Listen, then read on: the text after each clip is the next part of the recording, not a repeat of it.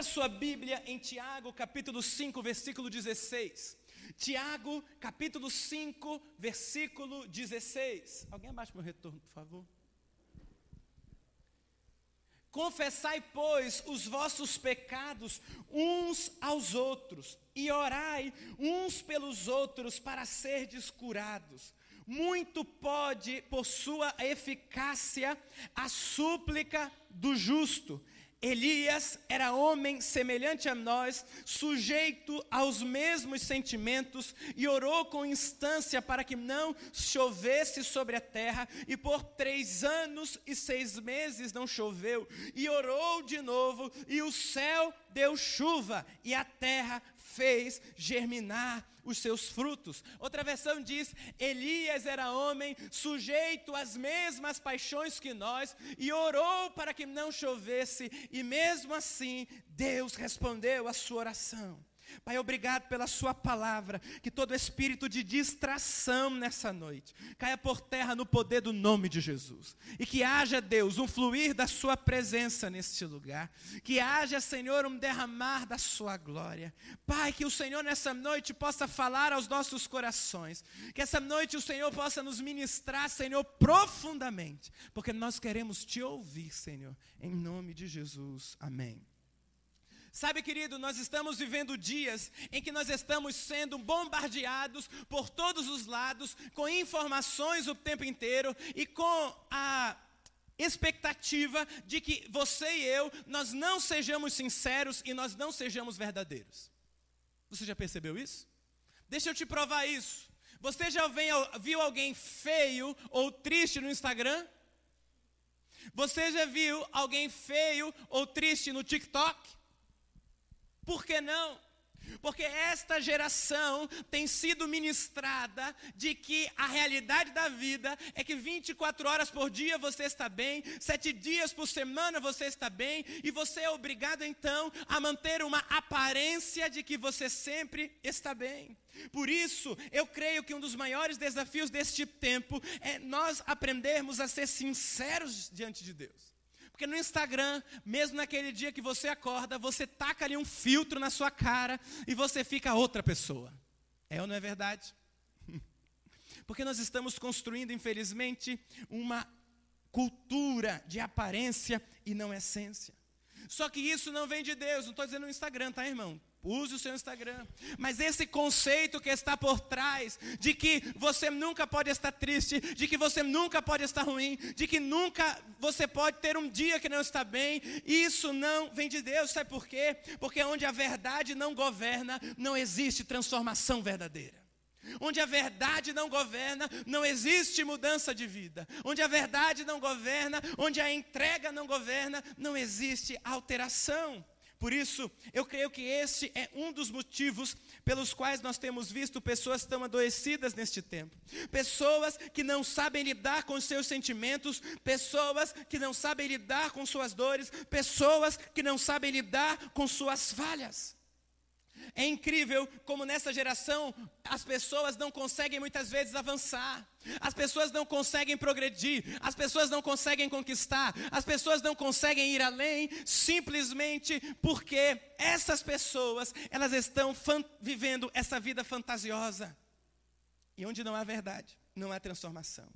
E se tem uma promessa bíblica que ninguém toma posse, ninguém diz eu recebo, aleluia é que Jesus disse, perdão, o apóstolo Paulo disse, mas óbvio, Jesus, através do apóstolo Paulo, que há o dia mal. O dia mal vem à sua porta, meu irmão. Você tomando posse dele ou não. Você repreendendo ele ou não, o dia mal vem. Efésios capítulo 6, versículo 13 diz: Portanto, tomai toda a armadura de Deus para que possais resistir no dia mal. Você precisa aprender que o dia mal vai bater a sua porta. Existe o dia mal na agenda da vida. E quando este dia vier, Deus quer te dar ferramentas para você vencê-lo. Existe o dia em que suas orações não são respondidas. Existe o dia em que aquele ovo frito que você tentou fazer queimou. Existe o dia, como aconteceu comigo há umas semanas atrás, que uma ambulância me bateu. Já ouviu isso? E o pior, eu tentei correr atrás. Já tentou correr atrás da ambulância para pegar a placa? Impossível, irmão. Existe o dia mal, Sabe, muitas pessoas têm tirado da equação da vida cristã um elemento presente em toda a Bíblia. O elemento é sofrimento. A teologia da prosperidade que adentrou na igreja anos atrás trouxe conceitos estranhos ao verdadeiro evangelho. O conceito de que se você serve a Jesus, você não pode passar por dificuldades. O conceito de que se você serve a Jesus, você não pode ficar doente. O conceito de que se você serve a Jesus, tudo sempre vai dar certo, tudo sempre vai dar bem. O conceito de que se você oferta 10, Deus tem que te dar 100 vezes mais, é melhor do que qualquer aplicação financeira dos nossos dias. Isso não não existe. Existe o dia mal. O dia mal bate a porta. Existe o dia que você não acorda bem. Existe um dia em que a tristeza quer dominar o seu coração. E você precisa ser maduro o suficiente para entender que isso vai fazer parte da sua história. Por isso, eu preciso colocar de volta na equação da minha vida cristã a compreensão de que o sofrimento faz parte da jornada. E mais do que isso, o sofrimento muitas vezes é um instrumento de Deus para a sua transformação, é um instrumento de Deus para a sua mudança, porque que pessoa terrível você e eu seríamos se nós nunca tivéssemos passado por um problema na nossa vida. Você já pensou nisso? Que intragável você seria. Por quê? Porque o sofrimento faz parte da escola do aperfeiçoamento de Deus. Eu creio, querido, que muitas vezes nós estamos questionando Deus de forma errada. Nós perguntamos por que um Deus de amor nos permitiria enfrentar lutas e batalhas, e eu creio que o questionamento e a afirmação deveria ser o seguinte: é um Deus de amor não teria como não nos livrar de passar por lutas e batalhas. Porque o sofrimento é o agente de transformação de Deus na minha na sua vida. Uma vez que esses desafios são instrumento de Deus para você ser mudado, moldado, transformado, aperfeiçoado, quebrantado, para que o seu orgulho vá embora, para que a sua prepotência vá embora, Deus vai ter que muitas e muitas vezes dizer para você: não vou te responder, não vou curar você ainda, espera, porque o dia mal faz parte da jornada. Hebreus capítulo 5, versículo 7, a Bíblia diz: Ele, Jesus, nos dias da sua carne, tendo oferecido com forte clamor e lágrimas, orações e súplicas a quem o podia livrar da morte, e tendo sido ouvido por causa da sua piedade, embora sendo filho, aprendeu a obediência pelas coisas que sofreu. Jesus, e o texto continua dizendo, tendo tornou tendo sido aperfeiçoado. A escola de aperfeiçoamento de Deus, muitas vezes, é o não que Ele está te dando ainda. Mas entenda algo: os sofrimentos e as dores da vida não são perpétuos. Você pode dizer glória a Deus. E compreenda também que podem existir na sua vida, no mínimo, dois tipos de deserto. O primeiro deserto é aquele deserto que é ação de Deus para seu aperfeiçoamento. É o deserto que Jesus passou 40 dias ali. 40 dias. Sendo aperfeiçoado por Deus sendo tentado por Satanás para poder ser aprovado por Deus. Mas existem alguns desertos que eles são fruto não daquilo que você que Deus quer fazer na sua vida. Mas existem desertos que são frutos das suas próprias decisões. Existem consequências das suas e das minhas escolhas. Sabe, mas independente da causa, se é algo que Deus está fazendo ou se é algo que é fruto das minhas escolhas, os desafios fazem parte da vida e por isso nós precisamos aprender a lidar com essas situações. E sabe uma das coisas que eu mais amo na Escritura? É que a Bíblia não esconde a fragilidade dos seus heróis. A palavra de Deus não esconde a fragilidade dos seus personagens. O texto que a gente leu no início de Tiago diz: Elias era homem semelhante a nós. Elias tinha as mesmas paixões que nós. Elias era um ser humano frágil, fraco muitas vezes, como eu e você. Mas o texto diz: Mas ele orou insistentemente para que não chovesse e não choveu. Ele orou insistentemente depois para que chovesse e a chuva voltou, porque ele era homem semelhante a nós. O que a palavra de Deus está instruindo é que Elias foi um homem que moveu no sobrenatural, é que Elias foi um homem que moveu o extraordinário de Deus, mas ele ainda assim era um homem. E quando eu olho para a história de Elias, eu consigo entender esse sobrenatural. A palavra de Deus diz que o povo de Israel tinha se corrompido diante de dois reis iníquos, Jezabel e Acabe. E eles tinham é, legalizado o culto a Baal, eles tinham legalizado o culto a um Deus pagão. Deus levanta Elias. Elias vai e diz: Olha, é o seguinte, Acabe, ou você se converte, traduzindo, tá, irmão, na minha linguagem. Ou você se converte, ou vai vir uma seca sobre a terra de Israel. Acabe não abandona o culto junto com sua esposa Jezabel. Deus fecha os céus. Mas o que mais você lembra de Elias? Todo mundo lembra de Elias da história do fogo do céu. Quem não queria estar naquele dia? Aquele dia em que Elias desafia os profetas de Baal. Ele chega e diz: Olha, é o seguinte, eu proponho algo. Nós vamos orar. Você é o seu Deus e eu é o meu. E aquele Deus que responder por fogo, esse é Deus. Aquele Deus que responder de forma sobrenatural, esse é Deus. A Bíblia diz que, que os profetas de Baal começam a gritar e clamar, e Elias, como todo crente, meio faz uma chacota básica e diz assim: grita mais alto, quem sabe ele está dormindo. Lá na Bíblia, irmão. Eles não respondem. Elias então vai e tem uma ação poderosa. Porque Deus não responde por fogo só porque você quer, não. Primeira coisa que ele faz, ele restaura o altar do Senhor que estava em ruínas. Não existe manifestação sobrenatural de Deus em uma vida que não está consertada e consagrada ao Senhor. Depois ele faz uma oferta de sacrifício. Qual é a oferta de sacrifício? Ele derrama água, e bastante água, porque a Bíblia diz que ele manda cavar um, um, uma vala ao redor do altar, ao ponto de água encher aquela vala. Por que aquilo era uma oferta de sacrifício? Porque eles estavam em tempo de seca. Altar restaurado, oferta de sacrifício e um clamor apaixonado sempre fazem Deus responder. Vou repetir isso: altar restaurado, uma oferta de sacrifício e um clamor apaixonado sempre fazem Deus responder. A Bíblia diz que Deus responde por fogo, Israel começa a clamar e gritar: Só o Senhor é Deus, só o Senhor é Deus, só o Senhor é Deus, só o Senhor é Deus. Mas a Bíblia diz: Elias era homem sujeito às mesmas paixões que nós. Depois disso, Jezabel fica em Jezebelzada. Acabe ficar acabado. E eles emitem um decreto: vão matar Elias. E aquele gigante que orou e Deus respondeu por fogo. Aquele gigante que tinha orado e não tinha chovido, aquele gigante da fé, foge morrendo de medo. E eu quero ler essa porção da escritura, é um pouco grande, mas presta atenção nos detalhes. Acabe fez saber a Jezabel, homem já está. Deixa eu explicar algo aqui. Não é o foco da mensagem, mas eu vou falar. Você já viu em toda a Bíblia alguma rainha de Israel ser mencionada junto com o marido? Tirando essa situação? Não. Nenhuma. Mas Jezabel, que Apocalipse chama de um espírito depois, ela se tomava à frente do seu marido todas as vezes.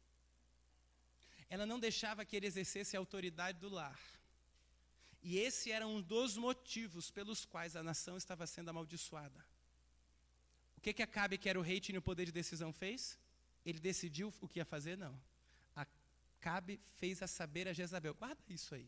Talvez Deus falou com alguém. Acabe fez saber a Jezabel tudo quanto Elias havia feito e como matara todos os profetas à espada. Então Jezabel mandou um mensageiro a Elias a dizer-lhe: Façam-me os deuses como lhes aprover, se amanhã, a estas horas, não fizer eu a tua vida como fizeste a cada um deles. Temendo, pois, Elias, levantou-se e para salvar a sua vida se foi e chegou a Berseba, que pertence a Judá, e ali deixou o seu moço. Ele mesmo, porém, se foi ao deserto, caminho de um dia, veio e se assentou debaixo de um zimbro e pediu para si a morte. Ele disse: Basta, toma agora, Senhor, a minha alma, pois não sou melhor do que os meus pais. Deitou-se e dormiu debaixo do zimbro, que é uma árvore pequena. Eis que um anjo tocou. Se foi igual que me acordou na UTI, não foi suave.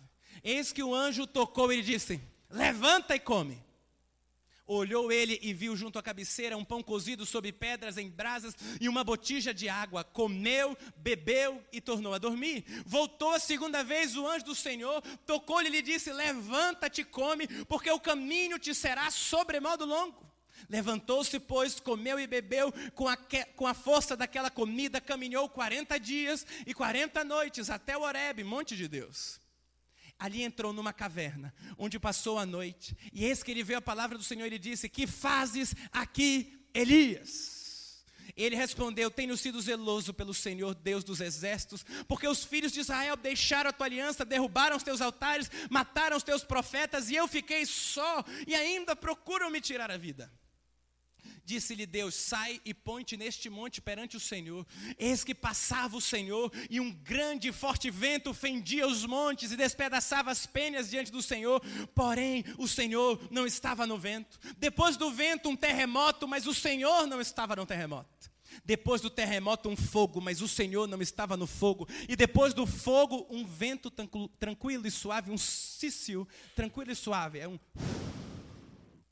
Ouvindo Elias, envolveu o rosto no seu manto e saindo, pois, entrada da caverna, eis que lhe veio uma voz e lhe disse: Que fazes aqui, Elias? Ele respondeu: Tenho sido extremo zeloso pelo Senhor dos exércitos. Volta para frente agora.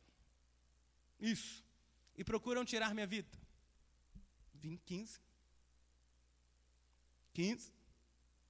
Disse-lhe o Senhor: Vai volta ao teu caminho para o deserto de Damasco, e em chegando lá unge a Esael, rei sobre a Síria. Seguinte. E Jeú, filho de Ninsi, ungirás rei sobre Israel, e também Eliseu, filho de Safate, de Abel Meloá, ungirás profeta em teu lugar. Quem escapar a espada de Esael, Jeú matará. Quem escapar a espada de Jeú, Eliseu matará. Também conservei em Israel sete mil, todos os joelhos que não se dobraram a Baal e toda a boca que não beijou. Guarda esse texto. Elias era homem semelhante a nós. Mas quando Jezabel disse: Manda falar para esse Eliasinho que eu vou matar, aquele gigante morreu de medo. E com essa história eu aprendo algumas lições muito poderosas. A primeira é que viver o sobrenatural não significa viver só o sobrenatural. Não é porque você já experimentou ações de Deus na sua vida, não é porque você experimentou o sobrenatural que você vai viver 24 horas por dia, 7 dias por semana, porque a Bíblia não desconsidera Elias. Elias entra em Hebreus capítulo 11 como sendo um dos heróis da fé, mas teve um tempo em que ele foi para a caverna. E aprenda uma coisa, meu irmão: a sua espiritualidade não anula a sua humanidade. Diga isso comigo: a minha espiritualidade não anula a minha humanidade. Sabe, querido, o fato de servirmos a Deus não nos blinda de dias de caverna, não nos blinda de em termos dias em que não estamos no auge da fé. O fato de Elias ter passado por essa situação não abalou o seu legado, não deixou que ele fosse deixado de ser considerado um grande homem de Deus. Na transfiguração, Elias estava lá. A Bíblia diz que Jesus vinha no espírito e no poder de Elias. Ele foi um homem de Deus, mas teve um dia em que ele foi para a caverna. Nós precisamos derrubar um mito na história da igreja, é o mito dos crentes super-heróis. Tem dias, irmãos, que você vai para a caverna, tem dias que as dores estão difíceis, tem dias que Deus, você sente Deus mais distante. Tem dias difíceis. Eu amo o texto do apóstolo Paulo em 2 Coríntios capítulo 7, porque chegando nós a Macedônia, nenhum alívio tivemos. Pelo contrário, em tudo fomos atribulados, lutas por fora, temores por dentro. O apóstolo Paulo está dizendo: olha, está difícil. Eu não só tenho lutas por fora, como eu tenho medos por dentro. Todos temos um dia de caverna. Todos temos um dia em que nós precisamos jogar a capa da falsa hiperespiritualidade e dizer: neste dia eu estou na caverna. Neste dia a minha fé não está no auge. Neste dia eu não estou tão bem quando eu poderia estar. Pastor, isso não é contrário à nossa fé? Ao oposto. O apóstolo Paulo disse: quando eu sou fraco, é que eu sou forte, porque o meu poder se aperfeiçoa na sua fraqueza. Sabe, querido, o fato de você passar pelo dia mal, o fato de ter dias em que sua fé não está no auge, não descredencia você, não anula as promessas e os propósitos de Deus na sua vida. Deus usou Paulo para curar enfermos, ressuscitar mortos, mas quando ele chegou na Macedônia, ele ficou com medo. Sabe por quê? Porque Deus busca pessoas reais para usar. Deus busca as pessoas que muitas vezes têm dores, têm medos, mas que estão dispostas a serem simples vasos nas mãos do Altíssimo. Altíssimo. Grandes homens e mulheres de Deus podem experimentar cavernas na sua vida e nada disso experimenta, desabilita você a viver o que Deus tem. Talvez você tenha recebido promessas, talvez você tenha vivido milagres, talvez você tenha experimentado uma ação de Deus na sua vida, mas talvez você está na caverna. Deus vai mandar um anjo, tal qual foi com Elias, para dizer para você: Eu vou te sustentar. Se acalme, essa caverna não está fazendo você abortar as promessas, essa caverna só faz de você um ser humano totalmente dependente de mim. A Bíblia diz que Deus mandou dois anjos para alimentar Elias. E Elias então sai e por 40 dias ele vai até o Monte Horeb. Isso aqui é algo tremendo. Viver grandes milagres não nos priva de viver grandes desertos. Elias então vai ao Monte Horeb. Segunda lição que você tem que aprender. A primeira qual que é? Viver o sobrenatural não significa viver só o sobrenatural. Segunda, em um momento de caverna, aprenda a ir ao lugar de encontro de Deus. Sabe qual é o problema da maioria dos crentes quando a fé não está no auge? A primeira coisa que eles fazem é deixar de congregar, é deixar de buscar a Deus, é se afastar daquilo que Deus tem. Minha fé não está bem hoje, não acordei bem. Não, não, não, é o contrário. Elias mesmo mal vai ao Monte Horebe. O Monte Horebe é o Monte Sinai. Você sabe o que significa Horebe? O encontro com Deus. Está passando por uma dor, está passando por um desafio, está passando por algo que quer tocar o seu coração. Vá ao encontro de Deus, porque Ele está esperando você lá. Mas terceira verdade, aprenda que você não precisa, que você precisa decidir não viver na caverna. Elias vai, está lá, tudo bem. Sabe o que me chama a atenção? Deus não chegou para ele logo que ele ficou mal e disse: Vai, cadê tua fé? Não. Deus mandou anjos alimentarem ele. Deus estava dizendo: Tá bom, Elias, você não está bem, eu estou com você. Tá bom, Elias, está difícil hoje, não tem problema, eu estou com você. Deus deixou Elias caminhar ainda 40 dias até o Monte Horebe, não estando muito bem. Deus deixou Elias dormia uma noite inteira na caverna, mesmo Elias não estando muito bem. Deus respeita os nossos momentos, irmãos. Deus respeita nossas dores, irmãos. Deus respeita a situação do nosso coração. Deus respeita. Mas chega uma hora que você precisa tomar uma decisão na sua vida. Ou você vai ficar eternamente na caverna, ou você vai ouvir a voz de Deus como soprou no, na, no coração de Elias naquele dia. Que fazes aqui, Elias. Presta atenção, porque parece tudo contraditório ao que eu ministrei antes. Mas é o extremo oposto. Deus, como eu disse, suportou mais de 40 dias Elias em um processo, sustentou ele, guardou ele, visitou ele, mas chega uma hora que Deus diz: Chega, Elias, acabou o tempo. Logo de manhã, a voz de Deus ecoou no coração de Elias. Que fazes aqui, Elias? Deus está perguntando para você essa noite: que fazes aqui, Elias? Que fazes aqui, Elias? Que fazes aqui, Elias? Que fazes aqui, Elias? Nenhuma caverna é lugar de habitação, caverna é lugar de passagem. Nenhuma caverna é um lugar para você morar, caverna é lugar de passagem. Que fazes aqui, Elias? A voz de Deus está soprando essa noite. Que fazes aqui, Elias? A Bíblia diz que Deus fala com Elias e ele sai para fora. E isso é uma das coisas que mais me chama a atenção nesse texto. A Bíblia diz que Elias, que já tinha vindo o fogo, a glória, o poder, já tinha visto Deus se manifestar no sobrenatural. A Bíblia diz: e veio e saiu Elias fora da caverna e ele viu fogo caindo. E Deus não estava lá. Ele viu um vento tão forte que fendia as rochas e Deus não estava lá. Ele viu um terremoto e Deus não estava lá. A Bíblia diz até que ele viu uma brisa suave e Deus estava lá. Por que, que Deus fez isso com Elias? Porque Deus estava ensinando algo sobrenatural e extremamente natural ao mesmo tempo para ele. Para o homem que já tinha visto a manifestação mais poderosa do sobrenatural, que foi Deus responder com fogo do céu, foi ele orar e não chover. Deus se apresenta o mais natural possível. Deus estava ensinando algo para Elias que você tem que aprender e eu também. O evangelho se sustenta em convicções e não em sensações. Deus não podia naquele momento se revelar a Elias de forma muito extraordinária. Aliás, Deus se revelou de forma pedagógica. Porque ele chegou para Elias e disse: Elias, você está acostumado a me conhecer no mover. Eu quero, te, eu, quero que você aprenda a me conhecer na brisa suave. Eu quero que você aprenda a me conhecer quando não tem uma profecia dizendo que você vai vencer, quando não tem uma palavra profética dizendo, eita, aqui recebe. Eu quero que você aprenda a me servir não pelo que você sente, mas pelo que você crê, Elias. Deus estava com ele sentindo ou não, Deus está com você, porque não é o fato de você sentir, é porque Ele disse que Ele estaria com você.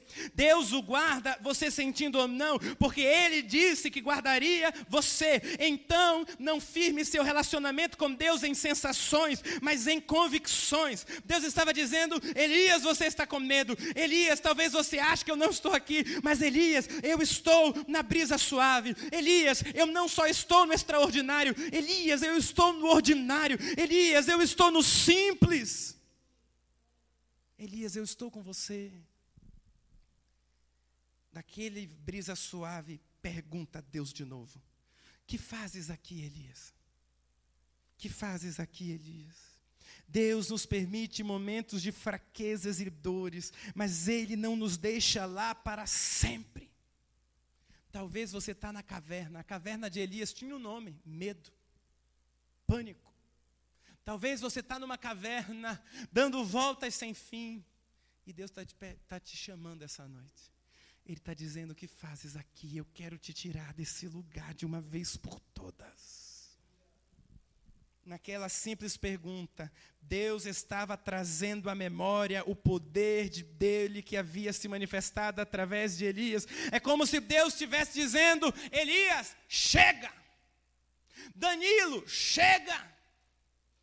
Jéssica, chega. Deus está dizendo para você até quando você vai ficar nessa caverna, meu irmão. Até quando você vai se colocar nessa posição?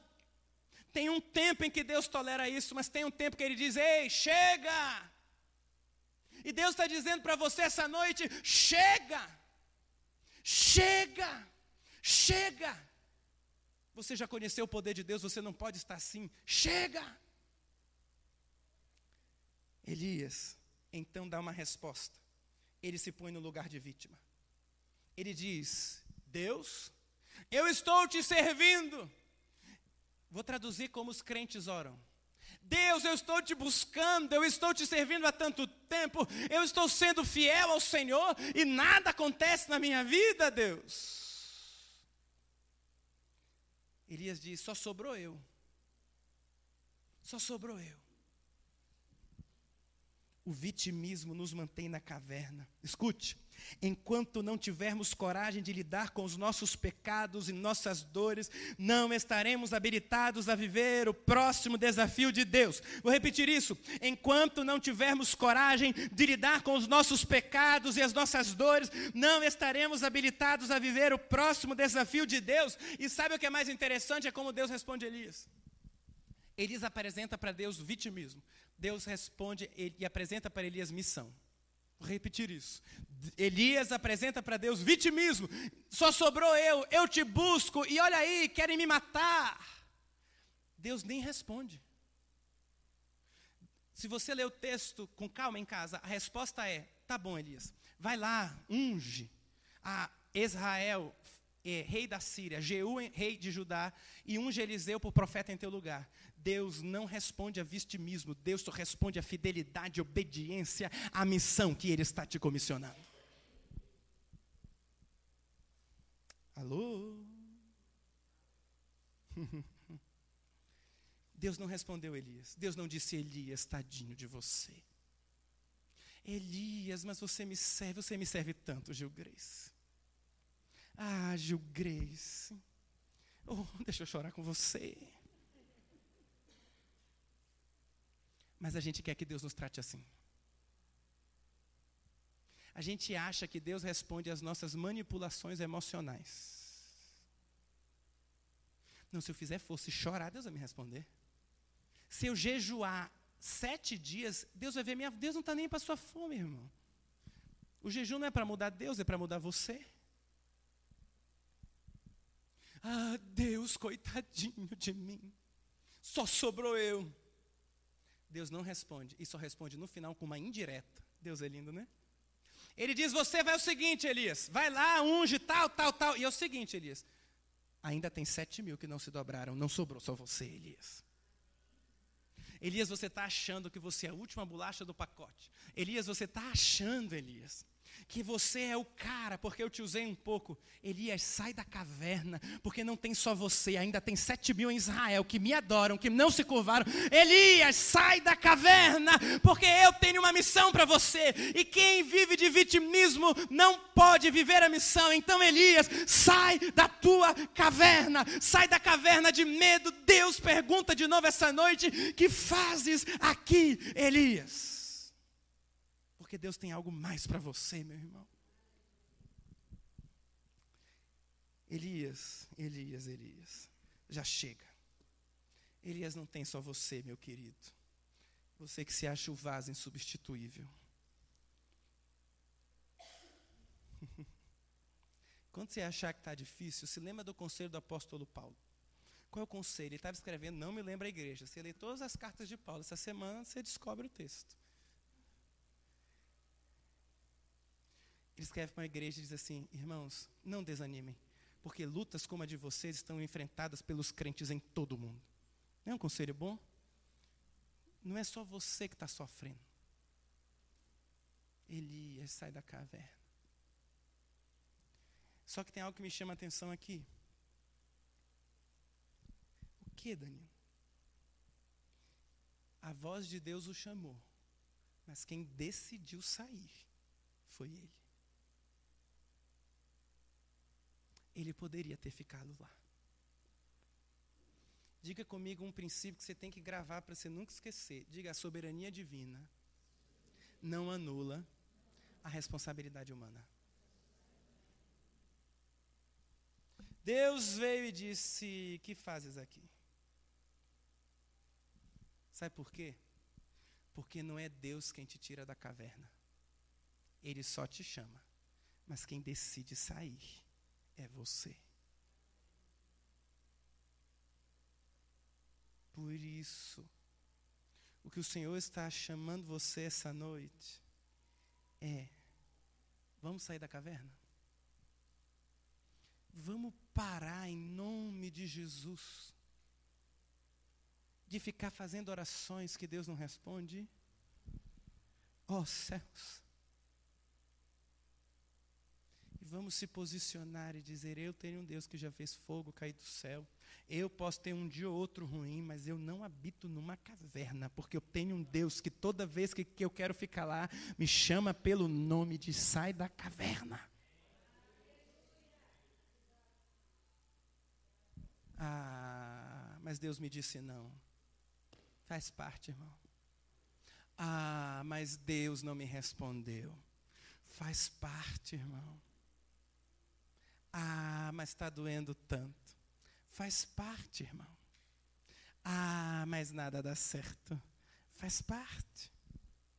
Quando a gente começa a crescer na fé, a gente larga as coisas de menino e começa a experimentar da graça e do poder de Deus.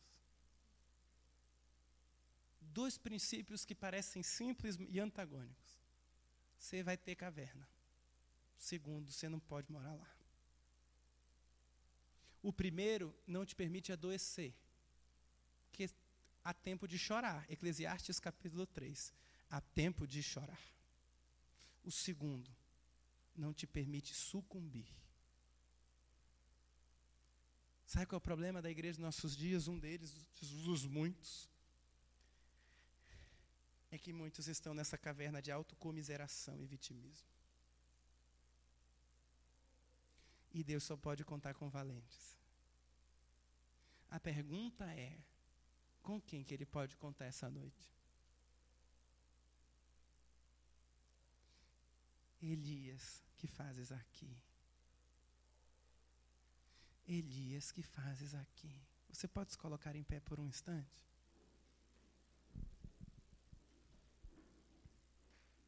Eu sei que essa é uma palavra muito simples. Muito simples. Mas ela me quebrou as pernas, irmãos. ela me ministrou. E a minha oração é que ela possa ter ministrado você. E eu quero que você tenha a coragem de olhar para dentro de você essa noite. E ver dentro de você qual é a tua caverna. Talvez a caverna é porque Deus te lançou um novo desafio e você está com medo de ir. Talvez a caverna é essa caverna da autocomiseração, em que você quer que Deus vá bater nas suas costinhas e dizer, tadinho dela. Nós nunca vamos ver Jesus responder nenhuma ação de manipulação, mas ele sempre respondia à fé. Quando Jesus curava alguém ou libertava alguém, o texto bíblico diz repetidas vezes: e vendo que tinha fé para ser curado, o Senhor o fez. E fé não parece com vitimismo, porque Hebreus capítulo 11 diz que a fé é a certeza e a convicção das coisas que se esperam. Mas não tem problema às vezes estar na caverna. Enquanto eu escrevi essa palavra, o Senhor me ministrou. E talvez seja você essa noite. Você tem coragem de assumir que você está numa caverna, irmão? Porque hoje uma unção do Senhor, a mesma que veio naquela brisa suave, vai te colocar em pé de volta.